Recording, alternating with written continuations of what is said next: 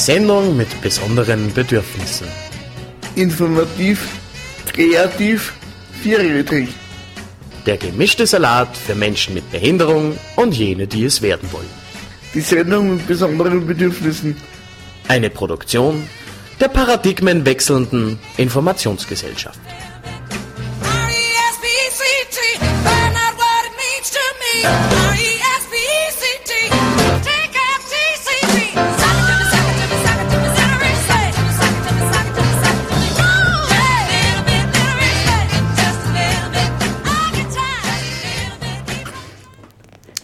Ja, hallo und herzlich willkommen zu eigentlich zur Weihnachtsausgabe von der Sendung mit besonderen Bedürfnissen. Willkommen zur Ausgabe Nummer 14. Ja, Und? ja das trifft's. Mit uns im Studio ist Es ist sozusagen einmal eine Premiere, wenn man so will. wir haben das, wir haben das erste Mal in unserem Studio eine Co-Moderatorin. Hallo? Die liebe Sabina Köfler von Radio Froh itself. Itself, ja. Ähm, das hat nämlich einen ganz einen bestimmten Grund, weil die Sabina hat nämlich ähm, folgenden Beitrag ganz, ganz entscheidend mitgearbeitet. Also war so quasi, eigentlich waren der Alex und ich so anwesend und, das, und haben mir und mehr so der Sabina beim Arbeiten zugeschaut. genau. Ja, und zwar geht es darum, dass ich äh, im Oktober diesen Jahres beim 40. Martinstift-Symposium äh, des Diakoniewerks im Bruckner Haus war. Äh, dort eh den Alex auch getroffen habe, also der war auch dort und wir dann äh, beschlossen haben, wir machen da irgendwas dazu. Und äh, ich habe dann die Idee gehabt, die Rektorin äh, des Diakoniewerks, die Frau Magistra Christa Schrauf, zu interviewen. Und der Professor Aschim Balzac hat aus dem entstandenen Material einen irrsinnig inter interessanten Beitrag gestaltet. So ist es. So ist es. Und ähm, bevor wir aber mit diesem äh, mit dieser interessanten Beitragsreihe starten, äh, gibt's, starten wir mal mit einer Musiknummer. Ähm, ja, wir werden zwischendurch einfach einmal so ein bisschen Pausen machen und dann gibt es wieder mal Musik zu hören zwischen viel Gerede und ja, genau. Genau, das gibt es heute in der nächsten Stunde. Ähm, Alex, magst du den nächsten Musiktitel noch mal gleich ankündigen? Ähm, und, und zwar von äh, Ludwig Hirsch ein besinnliches Weihnachtslied. Also den genauen Titel weiß ich jetzt leider nicht. Winterschlaf. Winterschlaf. Trifft der ein bisschen auf Jammer zu. Ja, super Überleitung. Passt dann. Ludwig Hirsch mit Winterschlaf. Ja, komm runter. Ja, trau dich nur, Stückel noch. Gut so. Und jetzt spring. Na bitte, geschafft. So, jetzt sind wir in Sicherheit. Winterschlaf. Endlich Winterschlaf. Puh. So ein anstrengendes Jahr für uns zwei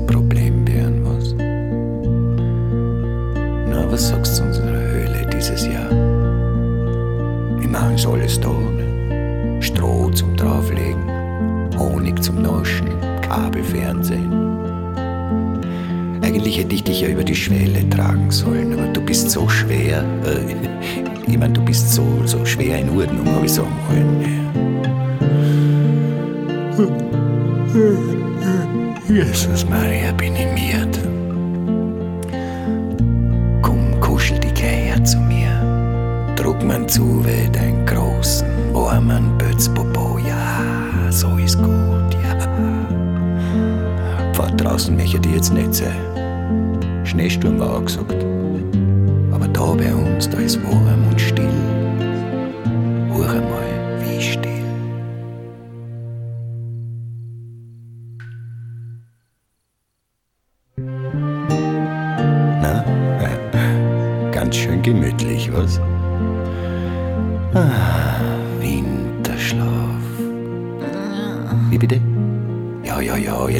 zum Reden. Ja, ja, jetzt schlafen wir. Aber, aber zum Einschlafen, da, da summ ich dir noch eine kleine Wiegenmelodie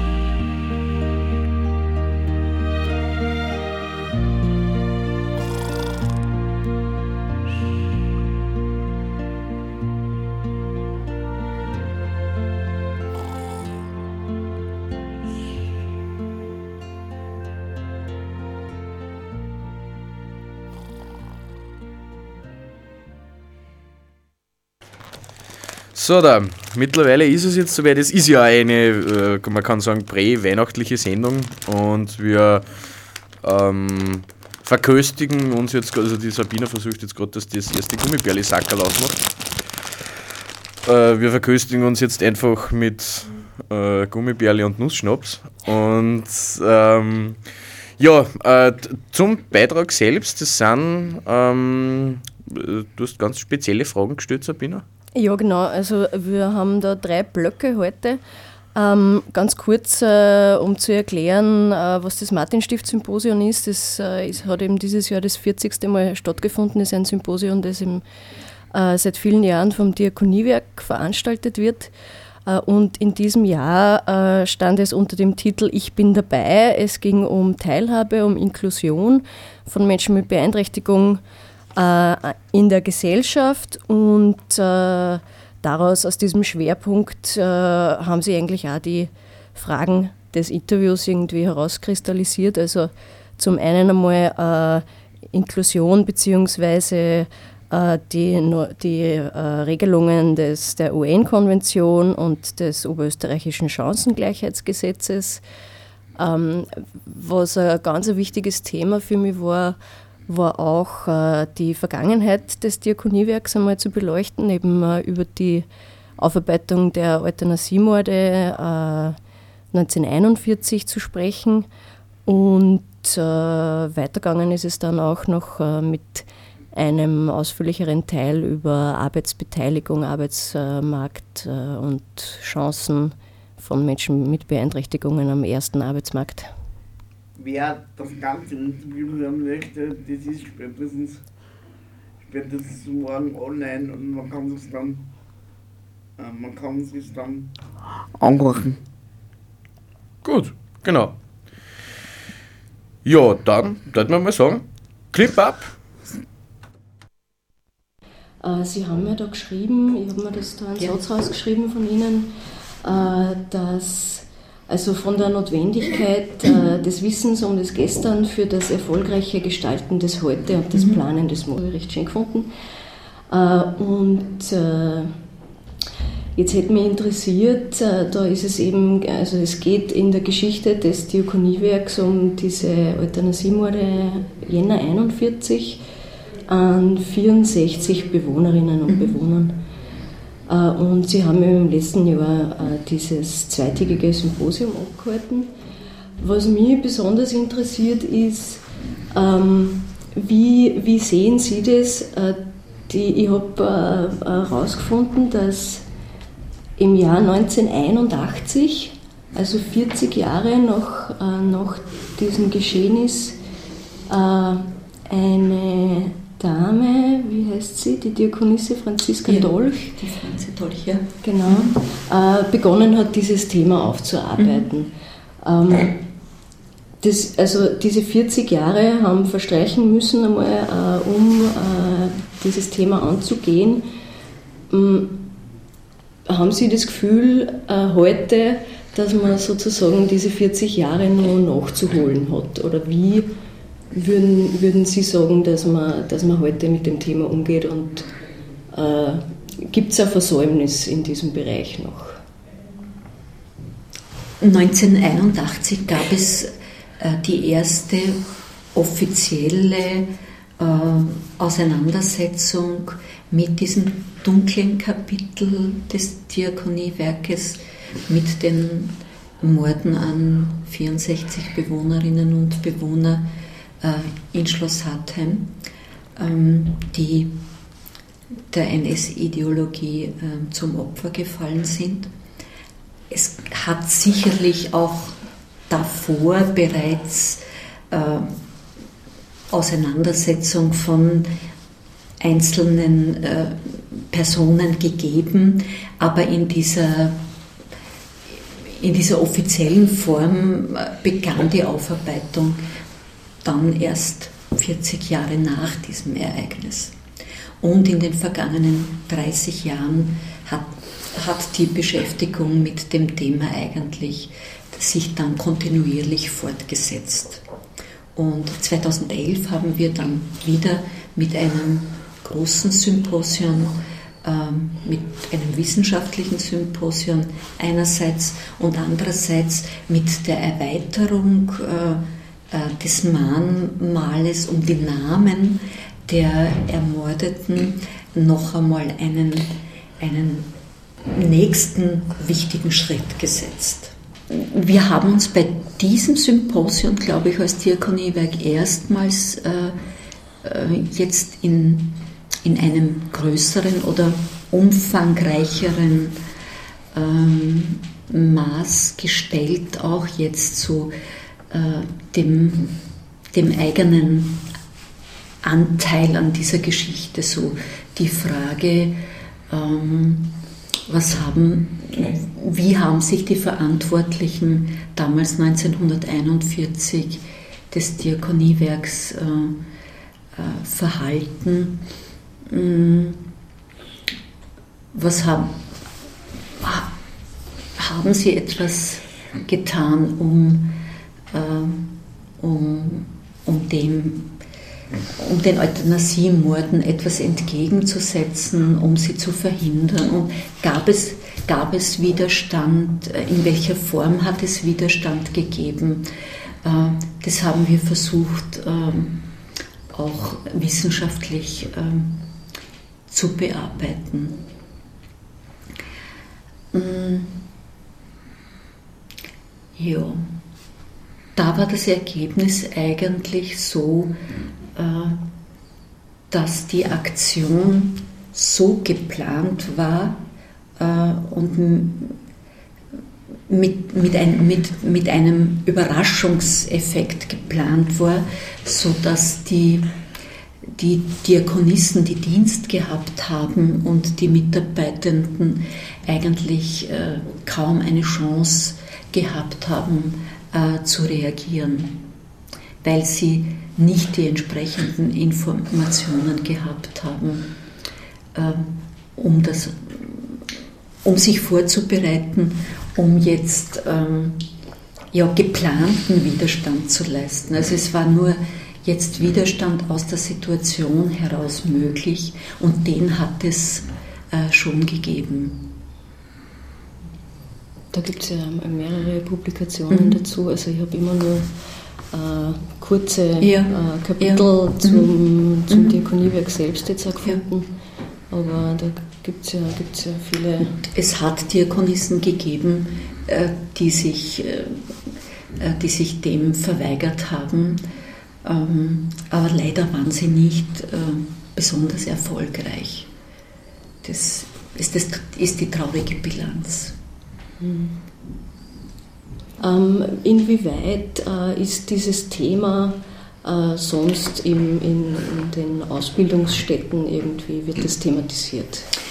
Also ich selber war ja lange auch äh, im Unterricht tätig, war über mehr als zwei Jahrzehnte Religionslehrerin ähm, und ich habe mich mit Schülerinnen, mit Schülern, äh, aber auch in der Erwachsenenbildung äh, immer mit diesem Thema eigentlich schwerpunktmäßig, weil es mir ein besonderes Anliegen war, ähm, beschäftigt. Und in, also in den vergangenen 30 Jahren, in denen ich so den, im aktiven Dienst auch an, an unterschiedlichen Schultypen, aber vor allem an höheren Schulen war, ähm, war die Auseinandersetzung eigentlich ähm, mit, mit dieser Geschichte des Nationalsozialismus und den damit verbundenen unterschiedlichen äh, äh, Aspekten eigentlich aus meiner Sicht schon immer gegeben. Aber sie ist intensiver geworden in, in den letzten 20 Jahren. Aber es gibt sicherlich noch immer äh, Nachholbedarf. Wie äh, können Sie ganz kurz eine Beschreibung geben dessen, was da letztes Jahr bei dem Symposium passiert ist? Hat es, welche Ergebnisse es gegeben hat oder Rückmeldungen, wie das Ihrer Meinung nach äh, angekommen ist? Als quasi äh, Initiatorin dieser Veranstaltung ähm, habe ich, ähm, hab ich den Eindruck gewonnen, vor allem, dass die Veranstaltung vor allem für junge Mitarbeiterinnen und Mitarbeiter, die sich mit der Geschichte des Diakoniewerkes in dieser Tiefe noch nie beschäftigt haben, weil sie noch nicht so lange da sind ähm, und sich eher jetzt konzentrieren auf ihre konkrete Arbeit mit Menschen mit Behinderung und da herausgefordert sind, ähm, für die war das sicherlich besonders äh, wichtig. Aber immer wieder auch äh, für, für Menschen, die sich schon lange mit, diesen, mit dieser Thematik beschäftigen und ähm, die, äh, die schon glauben, alle ähm, äh, Blickwinkel zu kennen und dann im, im Rahmen eines solchen Symposions dann äh, entdecken, da gibt es noch, noch immer äh, einen, eine Sicht, die, die mir bis jetzt verborgen geblieben ist auf diese Zeit. Ist es dann äh, beispielsweise auch für, äh, für die Bevölkerung da in Gallnerkirchen, weil das Diakoniewerk ist ja äh, sehr groß und hat viele äh, verschiedene Bereiche und Arbeitsplätze und so. Ist das, äh, finden Sie da mit solchen Themen auch äh, irgendwie Gehör bei der Bevölkerung? die jetzt nicht direkt mit dem Diakoniewerk vielleicht so direkt in Verbindung steht?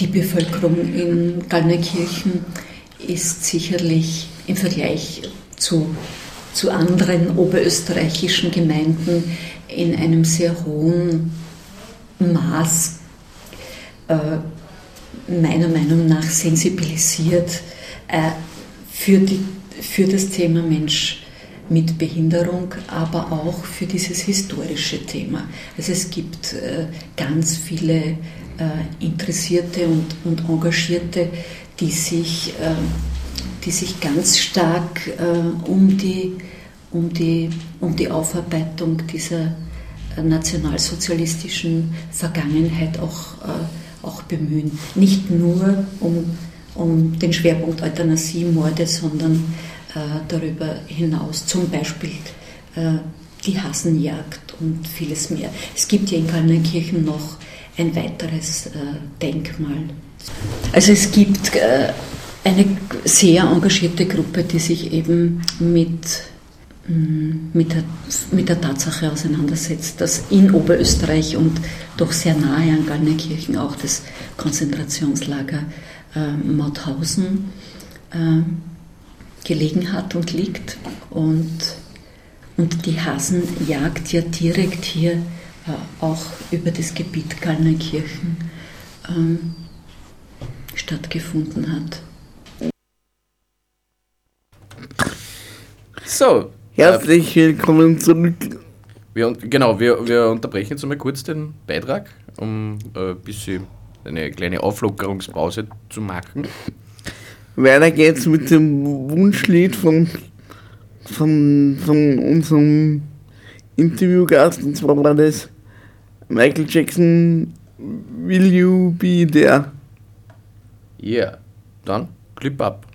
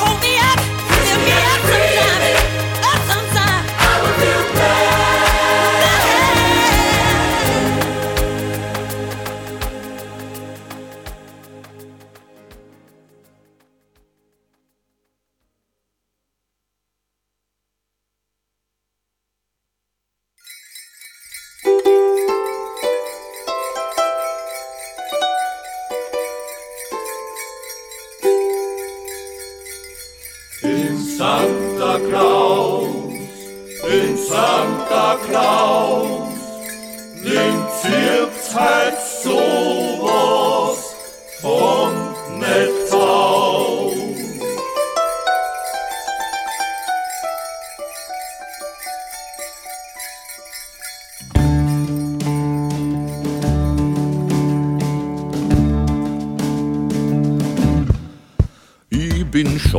In der City und draußen rieselt leise der Schnee. Es Christkindl und ich tan shoppen in der City und mir dann vom Zahn die Bandscheiben weh. Aber wirst du mich anrufst, fühle ich mich gleich wieder fit und voll okay. Ein Wanderweg zu mir breit ist und wieder schleißig gestrahlt ist, wirf das ein Schlitten an. Ich wär nur für die zum Weihnachtsmann. Ho, ho, ho.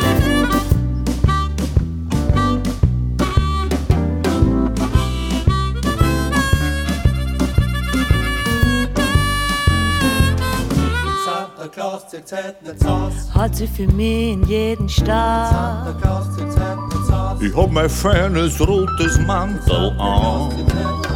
Kommt durch den halt nicht aus. als kann man da direkt vom Himmel aus.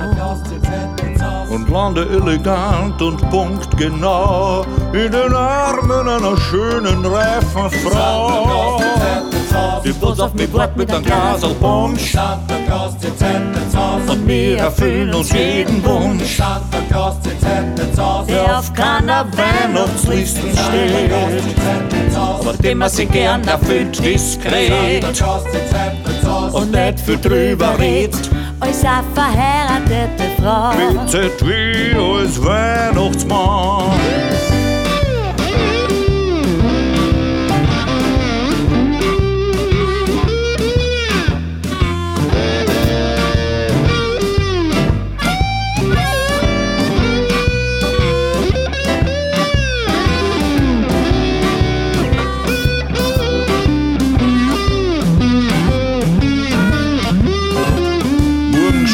Wieder in der City, jedes Jahr mehr hocken mit der Schenkerei. Das Christkindl und ich werden wieder shoppen in der City. Und da bei mir geht's bald auf halb drei.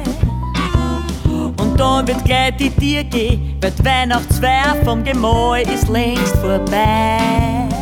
Santa Claus muss leider ins Haus. Da mach ich einen Abgang durch den Rauchfang Claus muss leider ins Haus.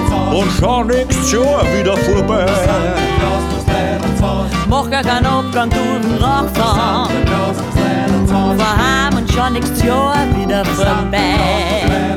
Für den Termin für dein Kamin nimm immer gern Tobak frei. Wenn der Gemahl im Büro ist Und dann bei der Weihnachtsfeier von der Firma.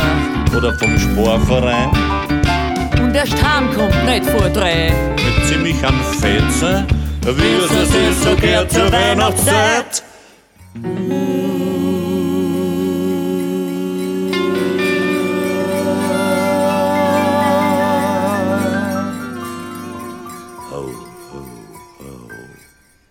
In gewisser Weise. Also natürlich äh, äh, sind wir glücklicherweise in einer anderen Situation, aber ist es ja immer noch Thema. Die Menschenwürde, wer hat das Recht auf äh, ein selbstbestimmtes Leben? Also es hat sich natürlich äh, ein bisschen verlagert, die Schwerpunkte. Ähm, aber das ist ja genau so, sozusagen das, das Grundgerüst, äh, mit dem äh, im äh, Behindertenbereich gearbeitet wird. Äh, wie, wie sehen Sie jetzt da die aktuelle Situation? Wie äh, glauben Sie, dass das, äh, ähm, also dieses, äh, Grund, diese Grundrechte, von denen wir da sprechen, dass die mittlerweile äh, in Oberösterreich, sagen wir jetzt, einmal äh, durchgesetzt sind oder gibt es äh, nicht immer wieder Gefahren, äh, dass die vielleicht doch noch, äh, wie ich sagen, wieder, wieder ausgehebelt werden? Ich denke, wir sind in Oberösterreich ähm, im Vergleich zu anderen Bundesländern in einer besonders guten Situation, was die Rechte von Menschen mit Behinderung äh, betrifft. Durch das oberösterreichische Chancengleichheitsgesetz auf der einen Seite und jetzt neu auch äh, durch die UN-Konvention, die im oberösterreichischen Chancengleichheitsgesetz, das ja zwar jünger ist, aber schon zum überwiegenden Teil eigentlich äh, vorbildlich mit, äh, mit, mit bedacht war und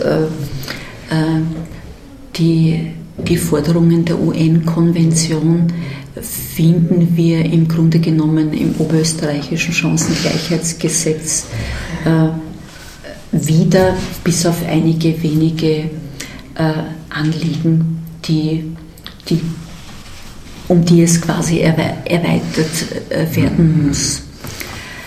Ähm, aktuell ähm, stehen wir einer Situation gegenüber, wo im, im öffentlichen Diskurs ähm, das Thema ähm, Pflegefinanzierung ein großes ist. Wie finanzieren wir die Arbeit in den äh, sozialen Arbeitsfeldern? Also nicht nur, wie finanzieren wir die Pflege, sondern insgesamt äh, die Tätigkeit, äh, die notwendige und die notwendende äh, in den äh, sozialen Arbeitsfeldern.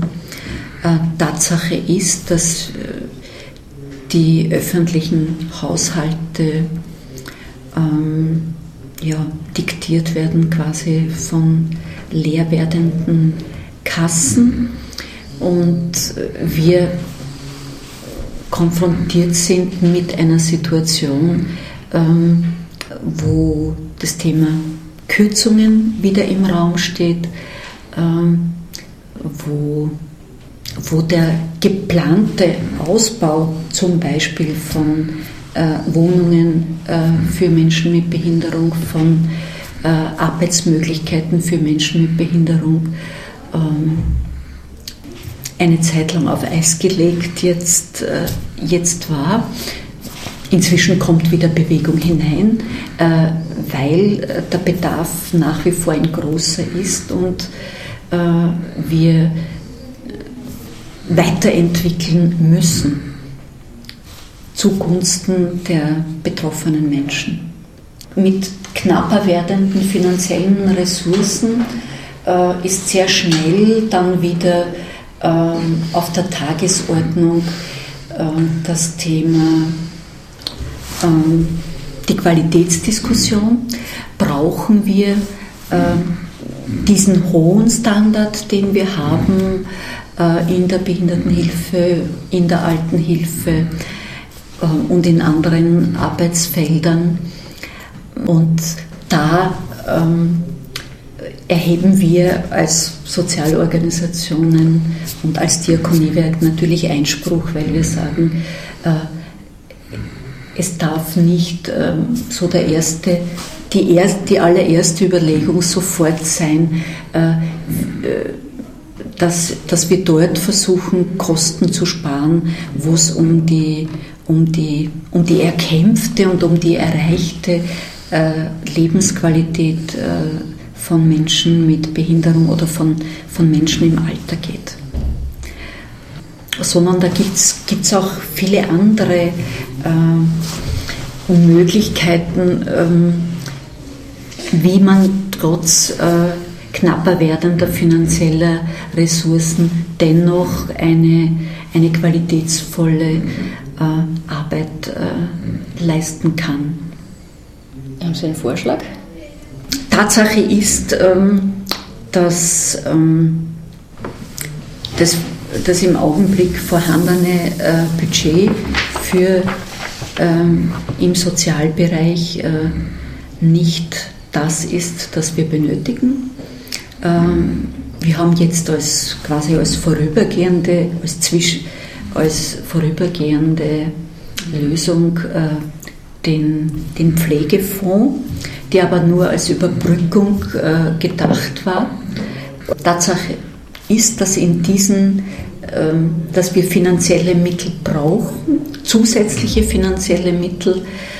Jeder Mensch mit Beeinträchtigung ähm, sollte eine Wohnort, ein wohnortnahes Angebot an, an Wohnen und, und Beschäftigung ähm, ähm, eigentlich ähm, haben.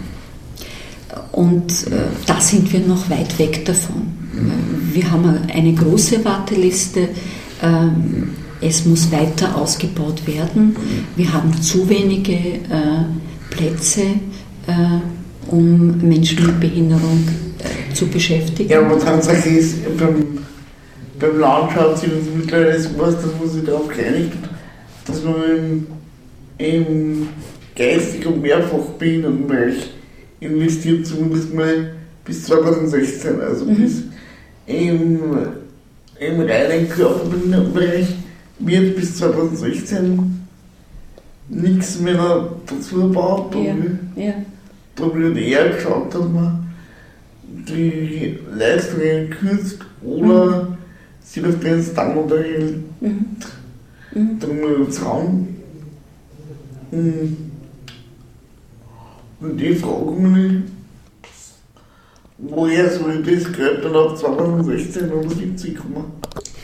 Ja, also, ja. Und das ist ja das, was ich am, das ist ja das, was ich, was ich am, was ich an der UN-Behindertenrechtskonvention und beim Chancengleichheitsgesetz, Mhm.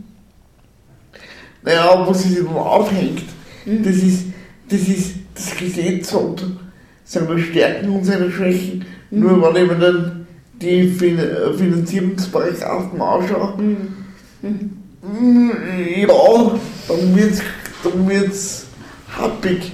Weil, wenn ich mir allein die Übergangsfristen anschaue, die was im, in der UN-Behindertenrechtskonvention drinnen steht, wo teilweise drinnen steht, ja, irgendwann einmal bis, bis zum Jahr 2035.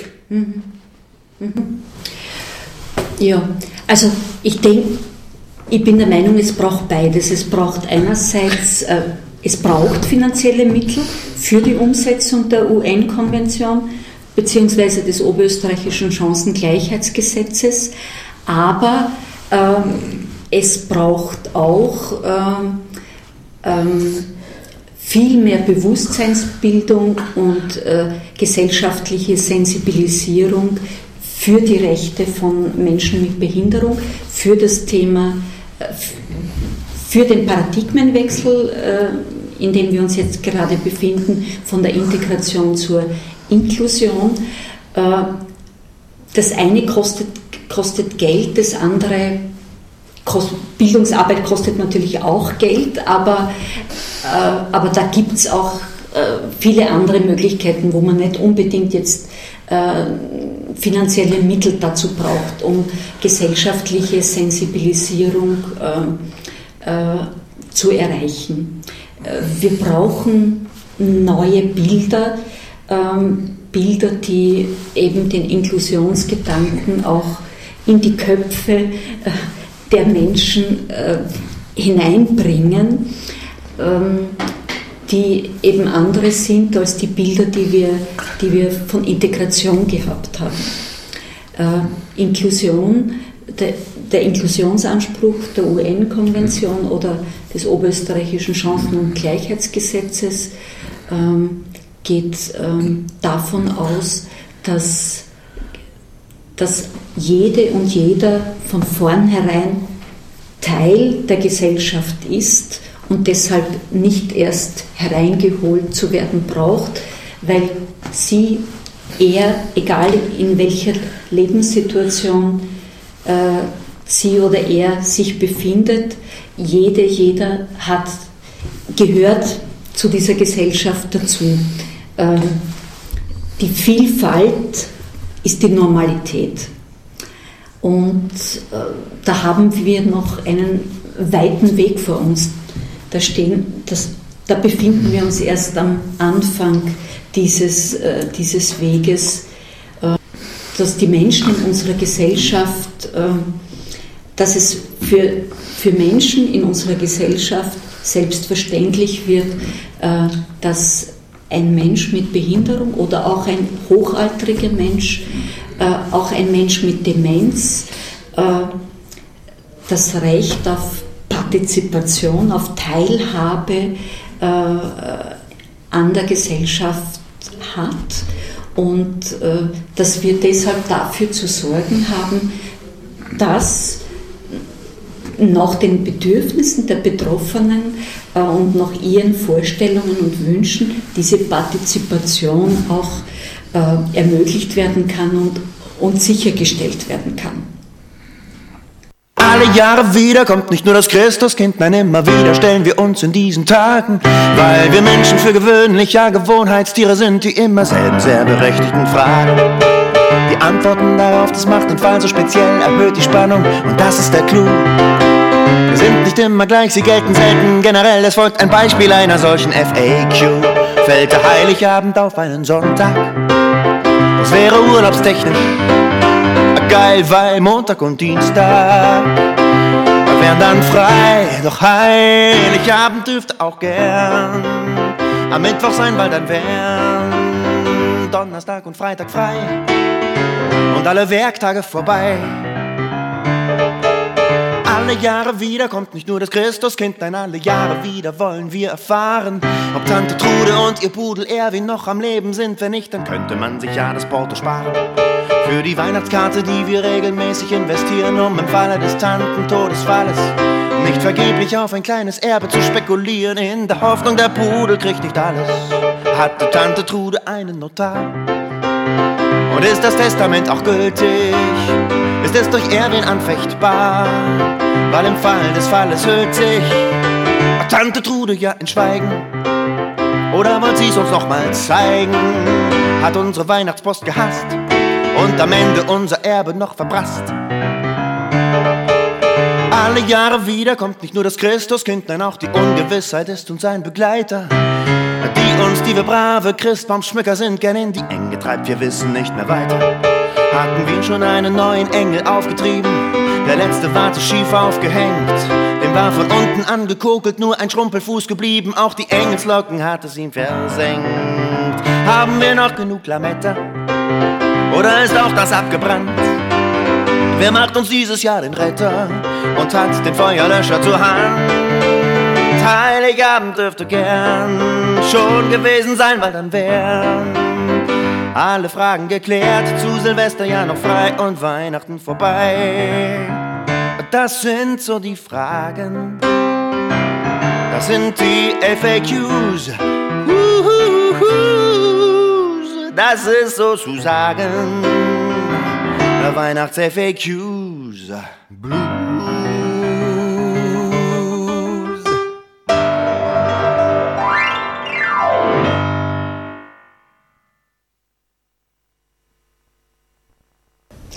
Das äh, Chancengleichheitsgesetz, äh, das oberösterreichische, ähm, inwieweit äh, ist es denn wirklich hilfreich, ja, äh, um diese Ziele auch zu erreichen? Oder ist es tatsächlich zahnlos? Äh, wenn es keine Sanktionen gibt, äh, gibt es dann die Umsetzung trotzdem? Oder Es ist vielleicht, äh, wir brauchen immer natürlich eine Vision. Äh, ein Gesetz sollte natürlich nicht Vision sein, sondern bei einem Gesetz geht es ja immer gleich um die, um die konkrete Umsetzung. Vielleicht ist es ein, Stück weit noch äh, zu, zu visionär, aber der, das, was angedacht ist, äh, der angedachte Weg äh, ist der richtige. Wenn wir auch von, von, von der Verwirklichung noch immer, äh, wie Sie se- selber das sagen und, und auch empfinden als, als Betroffener, äh, noch immer viel zu weit weg sind und eben äh, Betroffene viel zu lange warten müssen äh, auf, auf einen Beschäftigungsplatz, auf, einen, auf eine Wohnung, ähm, sodass ja, es schon sehr, sehr resignativ ist für, äh, für eine Frau, einen Mann, äh, der wie jeder andere Mensch auch eine eigene Wohnung haben möchte und äh, eine, eine Beschäftigung, äh, die Sinn macht und die ihn erfüllt und sie erfüllt. Das, was ähm, wir in Oberösterreich jetzt äh, neu auf den, was neu auf den Weg gebracht wurde, wo wir im, auch von Seiten des Diakoniewerkes stark äh, ähm, uns engagieren, ist das Thema integrative Beschäftigung in Betrieben. Ähm, das ist auch so ein nächster Schritt einmal, in Richt, ein Schritt äh, auf dem Weg zur Inklusion. Noch kein sehr großer, und, aber ein, äh, ein wichtiger auf diesem Weg äh, hin zu einer, zu einer inklusiven Gesellschaft. Ähm, das bedeutet, dass äh, Menschen mit äh, Beeinträchtigung in Betrieben Oberösterreichs wie, ähm, also, äh, wie bei der Firma Winkler in Linz oder bei der Firma Hornbach in Wels ähm, begleitet von einem Mitarbeiter, einer Mitarbeiterin äh, arbeiten, aber auf die, die Werkstätte verlassen und so äh, we äh, wesentlich mehr äh, Arbeitsalltag erleben und vor allem den Kontakt zu, zu Mitarbeiterinnen, Mitarbeitern, ähm, die keine Behinderung haben, was ganz wichtig ist, ähm, um diesem Normalitätsprinzip auch äh, äh, näher, näher zu rücken. Da gibt es ganz äh, schöne Erfolge und ähm, sehr gute Rückmeldungen von, von den Menschen, die in dieser neuen äh, Form jetzt in Betrieben arbeiten, die sich dort von den übrigen Mitarbeiterinnen und Mitarbeitern sehr wertgeschätzt äh, fühlen und äh, an den Betriebsfeiern teilnehmen, an Betriebsausflügen, also wo sie wirklich ähm, als auch von den übrigen Mitarbeitenden als Mitarbeiterin, als Mitarbeiter, als auf gleicher Augenhöhe gesehen werden. Und das sind ganz wichtige Erfahrungen, ähm, Erfahrungen, die so in einer, in, in einer Werkstätte, wo, wo nur Menschen mit Behinderung äh, begleitet von, äh, von Mitarbeitenden äh, tätig sind, äh, die dort so nicht gemacht werden können. Also äh, für einen Menschen äh, mit Behinderung ist ein, ein Arbeitsplatz äh, auf dem ersten Arbeitsmarkt natürlich genauso attraktiver wie für alle anderen Menschen auch. Wie für jede und jeden von uns. Und äh, diese integrative Beschäftigung äh, in Betrieben, mit denen wir da Kooperationen haben, das sind inzwischen doch äh, so eine eine beachtliche Anzahl. Ähm, haben wir zwar leider noch nicht die Situation, dass die, die, die Mitarbeiterinnen, die Mitarbeiter mit Behinderung dann auch entsprechend äh, entlohnt werden, sondern sie bleiben in, im System quasi der Werkstatt, ähm, eben ohne Urlaubsanspruch und ohne all das, was, äh, was sonst äh, ein Mensch, der arbeitet, ähm, ähm, nützen kann, äh, das, das ist leider noch nicht, so noch nicht erfüllt. Deshalb, es ist ein erster, aber wichtiger Schritt. Ähm, wir bekommen da auch sehr gute Rückmeldungen von den Firmen selber, äh, wie wertvoll äh, die Arbeit mit Menschen mit Behinderung für sie selber geworden ist, ähm, was sie ja vorher so nicht gehabt haben. Und die Mitarbeiterinnen, die Mitarbeiter äh, hatten auch bis zu dem Zeitpunkt nicht die Chance, sich mit Menschen mit Behinderung, mit deren Lebenssituation, mit deren Bedürfnissen äh, auseinanderzusetzen. Und auf diese Weise erfolgt in einem Unternehmen wie Winklermarkt oder Hornbach, wo dann eben, sage jetzt einmal 50 oder 70 Menschen beschäftigt sind, ähm, diese 70 Menschen äh, lernen ähm, auf diese Weise in ihrem beruflichen Alltag äh, diese, die Situation von Menschen mit Behinderung kennen, werden sensibilisiert äh, für die Bedürfnisse äh, von Menschen mit Behinderung. Und das ist ein ganz, äh, ganz ein wichtiger, wichtiger Schritt.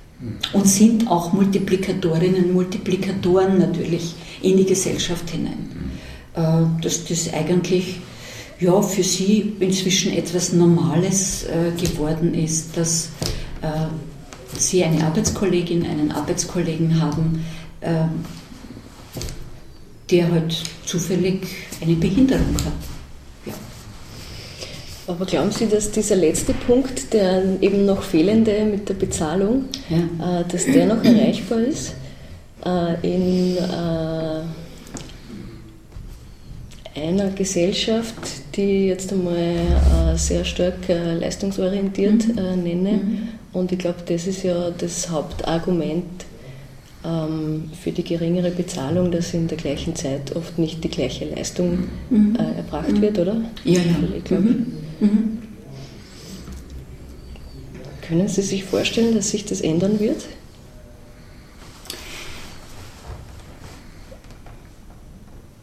Oder wird es dann immer ein Sozialprojekt bleiben?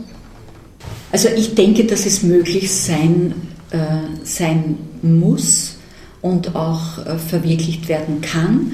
Nur braucht es einfach äh, dazu auch ein klares politisches Bekenntnis ähm, und einen, einen eindeutigen politischen Willen, das auch, das auch umsetzen äh, zu wollen. Es, es wird vielleicht äh, immer Menschen mit Beeinträchtigung geben, äh, für die die Werkstätte, so wie wir sie heute haben, vielleicht eine, trotzdem eine gute Alternative bleibt. Also das möchte ich nicht ausschließen.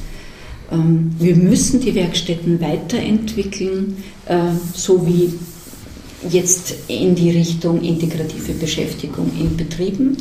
Äh, Das muss mehr werden. Ähm, Das könnte natürlich schneller gehen.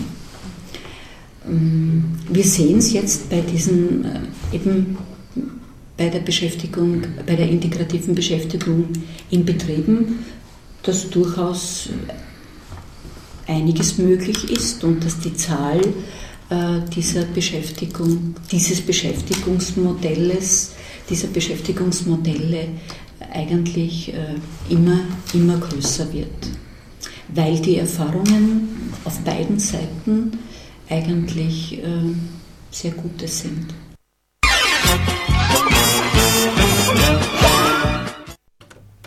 Ja, das war es jetzt noch nicht, das war fast ein bisschen schnell vorgegriffen, das DSBB-Outro. Aber so ist es, wenn man sich verquatscht und dann nicht am Bildschirm schaut. Ja, ähm, das war das äh, Interview. Mit äh, Frau Magistra Christa Schrauf vom Diakoniewerk. Ähm, ich habe jetzt den letzten Punkt nochmal ganz interessant gefunden, eben äh, wo es um, um die, äh, den ersten Arbeitsmarkt eben geht. Und ich bin ja der Meinung, dass äh, eben diese Geschichte, äh, wo man dann irgendwie so groß hervorhebt, äh, wie toll es ist, dass äh, Menschen mit Beeinträchtigung am ersten Arbeitsmarkt Platz gefunden haben und sozusagen in einem ganz normalen Arbeitsverhältnis stehen, da, also ich sehe das immer noch extrem skeptisch, ja, weil es eben bei einer Bezahlung von, weiß nicht, äh, Hausnummer 2 Euro in der Stunde einfach trotzdem nicht das Gleiche ist, äh, wie wenn man wirklich ein normales Arbeitsverhältnis hat. Wobei ich glaube auch, dass 2 Euro in der Stunde oft einmal ein Wunschdenken hat. Vielleicht sogar, ja. Also ich glaube, dass da wirklich noch viel zu tun ist, um, um über dieses äh, Projekt äh, wirklich sagen zu können, dass es erfolgreich ist. Wie auch immer, wir, wir werden in dieser Sendung darüber berichten. Wir werden das Thema weiter verfolgen und Sie, liebe Hörer und Hörerinnen, am Laufenden halten. So, das war jetzt das Jahr 2012 mit, mit DSBB. die Und nächste Sendung gibt es nicht, oder? Weil die Welt steht geht nicht mehr morgen lang. unter. Morgen, also Schade, irgendwie. Naja, wenn es ganz blöd hergeht, in vier Stunden schon. Hm. Äh, Knapp Was machen wir noch? Falls die Welt doch noch steht, dann ist die nächste Sendung, ich glaube, am 17. Jänner. So ist es. So ist es. Und falls sie nicht mehr steht, uns, war- uns ist wurscht. Es war uns ein Vergnügen. In diesem Sinne äh, entlassen wir Sie, euch jetzt in den weiteren lauschigen Abend. Genießen Sie die letzten vier Stunden Weltgeschichte und ja, viel Spaß beim Untergehen. Baba. Tschüss. Tschüss.